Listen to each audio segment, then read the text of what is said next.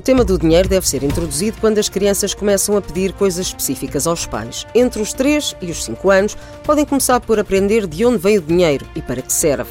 Pode começar por explicar que o dinheiro não nasce nas árvores e é fruto do trabalho dos pais. De forma mais superficial, pode também introduzir o que são bons hábitos de consumo e explicar a razão pela qual não se pode comprar tudo o que se quer. Entre os 6 e os 9 anos, altura em que os miúdos já sabem fazer contas, o foco pode passar para o consumo e para a poupança.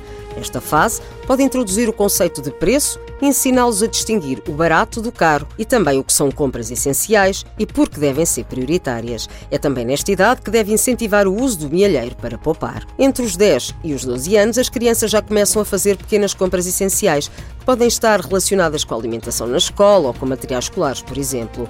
Nesta idade, pode começar a dar uma semanada para os ensinar a gerir pequenas quantias. Dos 13 aos 16 anos, pode passar da semanada para a mesada, alargando assim o período de gestão do dinheiro.